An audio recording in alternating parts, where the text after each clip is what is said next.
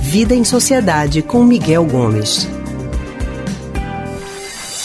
Miguel Gomes está chegando aqui. Miguel, que é historiador, psicólogo e psicanalista do Centro de Pesquisa em Psicanálise e Linguagem, CPPL, para falar de um assunto que já vem dando o que falar, vamos dizer assim. Miguel, muito boa tarde para você. Boa tarde, Anne. Boa tarde todos, todas e todos ouvintes.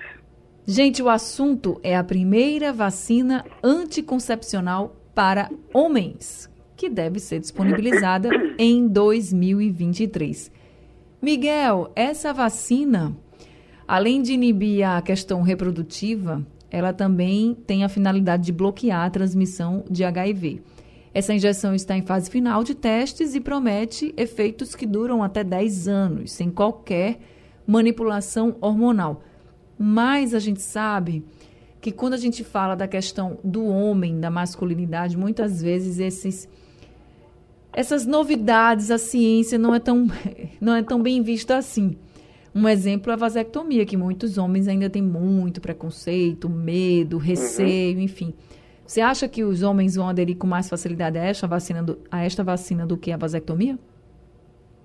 Veja, eu acho que a chance de adesão é maior né? Porque é um procedimento menos incisivo, né? Um procedimento simples que é feito no homem e que a durabilidade disso de aproximadamente 10, 12 anos, podendo ser também facilmente revertido, né? Uhum. Diferentemente da vasectomia, cuja reversão é muito difícil.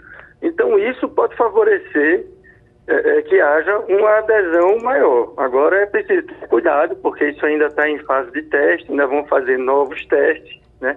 E essa possibilidade dela ser disseminada a partir do ano que vem é caso tudo isso dê certo, né? Então, o, o laboratório que está produzindo está otimista, mas a gente uhum. precisa ter uma certa cautela e lembrar que não só tem esse experimento, você tem experimento com, com pílulas anticoncepcionais masculinas, enfim, tem uma série de outras tentativas de, de fazer um, um, um procedimento anticoncepcional com os homens, né? Porque até então o único procedimento anticoncepcional que os homens têm é o uso do preservativo.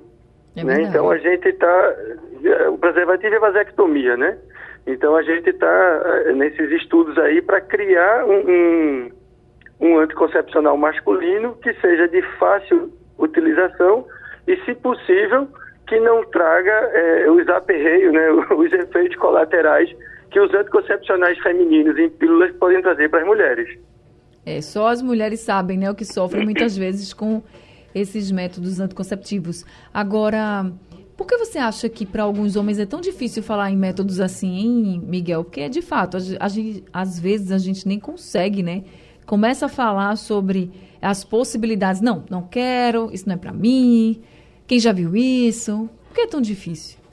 Difícil porque os homens têm muito preconceito com esse tipo de coisa. Né? O preconceito é muito forte. Primeiro, é como se um homem usar um método anticoncepcional, é como se ele se sentisse é, é tolhido na sua masculinidade, né? Já que o anticoncepcional é justo para você não ter filho. E essa coisa de ser reprodutor, de ter filhos, é muito ligado à masculinidade, à virilidade, a ser o machão. Né? Então, quando mexe com isso, muitos homens ficam é, é, como se isso atingisse na própria virilidade, o que não é um caso. Uma outra coisa é que, como algumas desses tratamentos, né, algumas dessas pílulas anticoncepcionais masculinas são de base hormonal, não é o caso dessa né, que você relatou agora, mas as pílulas algumas são, então alguns homens ficam com medo que essas pílulas possam trazer a mesma coisa, né? Algum uhum. rebaixamento na sua virilidade, na sua, no seu papel de macho, vamos dizer assim. O que também é um equívoco, porque esses estudos são feitos para não trazer esse tipo de prejuízo, né? O que eu acho importante, Fabiana, é, é a gente trazer é como a nossa sociedade machista, ela foi atrás de um anticoncepcional para as mulheres, mas não pensou nisso para os homens, né? Porque na verdade, os homens é quem estão controlando essas coisas. Então aí não, faz isso para a mulher, para o homem não.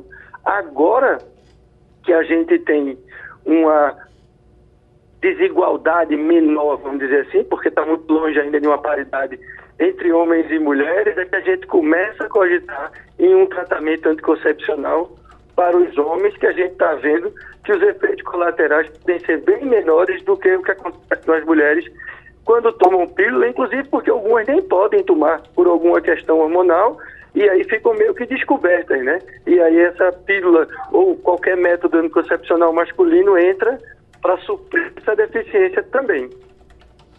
É isso, eu espero que dê certo, primeiro, né? E a gente está falando aqui de algo que é uma proposta, que está sendo bem encaminhada, mas precisa dar certo, né? Para poder começar a ser utilizado. Que dê certo e que as pessoas, os homens, né? Eles aceitem, não tem problema nenhum. É uma forma de todo mundo se proteger também. E é muito importante que a gente tenha isso em mente. Miguel, muito obrigada por conversar com a gente mais uma semana, trazendo esses esclarecimentos aqui para os nossos ouvintes e até semana que vem.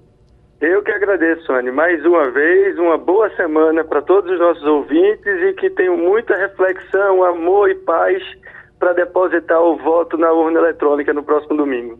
É isso. A gente acabou de conversar com Miguel Gomes, ele que é historiador, psicólogo e psicanalista do Centro de Pesquisa em Psicanálise e Linguagem, CPPL. E se você também quiser ouvir as nossas colunas, se você também quiser ouvir o consultório do Rádio Livre, é só entrar no nosso site, radiojornal.com.br, ou você pode ouvir também nos aplicativos de podcast, Spotify, Google e Apple Podcast.